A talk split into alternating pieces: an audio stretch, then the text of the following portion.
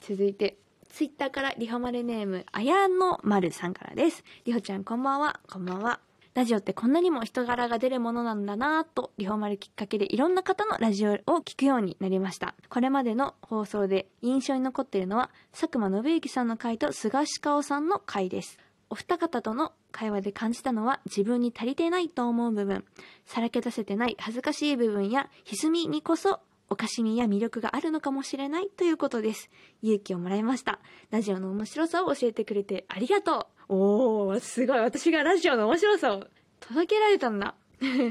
よかったです。私も、とちったところとか放送されて恥ずかしい思いはしてますけど。そこでなんか、人柄が出るっていうのかわかんないです。それだけじゃないですけどね。全然普通に話してる内容とかもそうですけど。なんかね、それでもなんか、こうやっぱ切ってくださいって最初思うんじゃないですか。恥ずかしいから切ってくださいってちょっと思ってたんですけど。なんか私もなんか、また噛んでやがるってあの放送を聞きながら、あの、面白いなっていう風に思えるようになってきたかなと思います。あ、そうそう、最近もう、ラジオにちょっと関係ない話ではあるんですけど、18歳で今すごいブレイクしてる、オリビア・オドリゴっていう18歳のあのシンガーの方がいて、その方は自分で楽曲作ってて、歌詞ももちろん自分で書いてるんですけど、そこの歌詞を書くときに大事にしてることなんですかっていうところで、自分の恥ずかしい部分を包み隠さず書くとか、そうじゃないと共感してもらえないみたいな感じで言ってて、おー、なんか10代でその域にちゃんと達してるんだなっていう感じで、私はもただただ感心してたんですけど、こうそういうのにもこう通ずると思うんですよ。ラジオの人柄が出てるとか、なんかそういう風に感じる要素って、なんかそういうところかなっていう風に思ってて、なんか話してても、綺麗な部分だけをなんか取り繕ってる感じがしないですよね。なんか来ていただいたゲス、あの、佐久間さんもそうだし、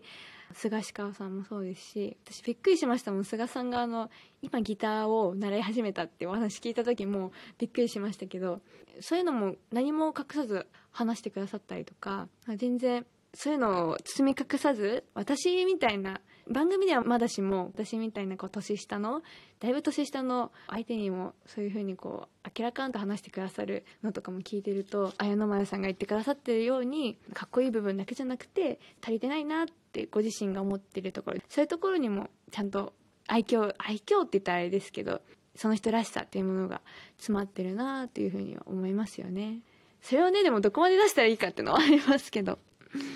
でもなんか、こう見習う部分が私もあります。続いて、リホマルネーム、ハガさんからです。さやさん、こんばんは、こんばんは。この番組が始まって一番ゲストで出演してほしいと願いつつも、あの人の今までのスタンスを考えると難しいのかもと思っていた松岡真優さん。期待値を軽く飛び越える内容の濃さでした。特に1週目の放送分でライブを見た松岡さんがさやしさんに言葉を絞り出しながら伝えたメッセージ、それを聞きながら、あ、松岡さんはこれを今、自身の言葉で直接伝えるために覚悟を決めてゲストに来てくれたんだと感じました。勝手な印象ですけどね。その後にかかったサンボマスターさんのラブソング、さやしさんもおっしゃっていましたが、松岡真優さんのさやしおたっぷりを舐めていました。多分あの人のことなので、今回の放送も聞いてると思うので、まゆまゆ、サンキューよくぞ言ってくれました。またゲストに来てね。そんな感想でした。なるほど。そうですね。なんていうか、愛というものをこう見たような感じがするという、思いましたね。なんか本物でしたよね、愛が。多分いろいろ言葉も考えてくださったりとかしたと思いますし、この番組に来てくださるかどうかも多分すごい考えてくださったと思いますし、なんかそういう家庭のことも考えてとても愛を感じる対談になったなというふうに思います。なんか、すごい胸を打たれたっていう言葉だけでは表現しきれないですけど、でも、はこんな種類の愛を目の当たりにするっていうのが結構自分の中では初めてだったので、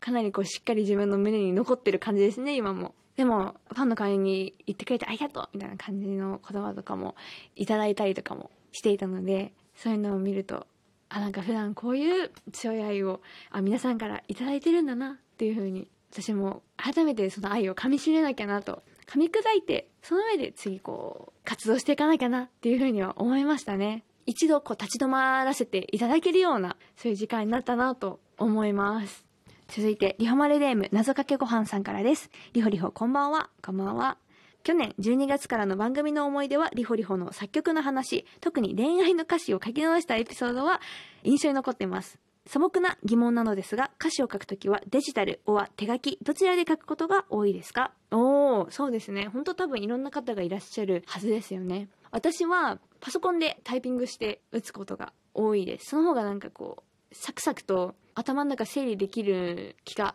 するんですけど、基本的にはパソコンのメモ機能のところに打ち込むことが多くて、それでバーって言ったのをちゃんとこう、A メロ、B メロ、サビとかあるわけじゃないですか。大サビとかがあるので、なんかそこのちゃんと流れが出来上がってるかとか、自分の思い通りの展開にできてるかっていうのを組み立てる図みたいなのはノートに書きながら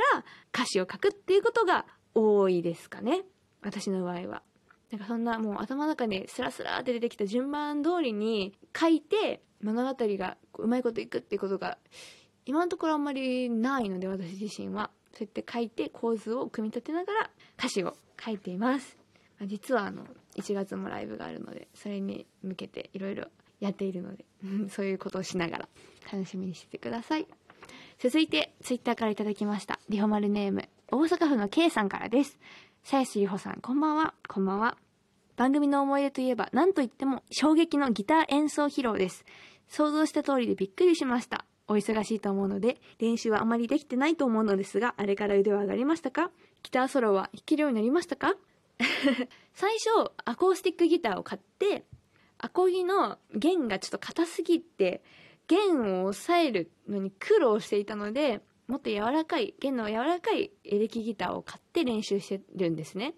でエレキギターを買ってからもうほぼ毎日ギター触るようにしてたんですけど番組で一回もうすぐもうたどたどしいあのアコギを披露したことがあってその時は本当メジャーコードを抑えられるか抑えられないかぐらいの感じだったんですけど、今はメジャーコードだけじゃなくてマイナーコードまで抑えられるようになったし、ドレミファソラシドの範囲の中で歌も弾けるようになってきました。カエルの歌とか 弾けるようになりました。だいぶこうスムーズにできるようになったので、成長してると思いますよ。ギターソロはね、ちょっと弾けるように全然なってないですけど。まだまだ練習続けて。でも本当なんかあの曲が弾けるようになると一気に楽しくなりますよね。だからちょっともうちょっと頑張り続けたいと思ってます。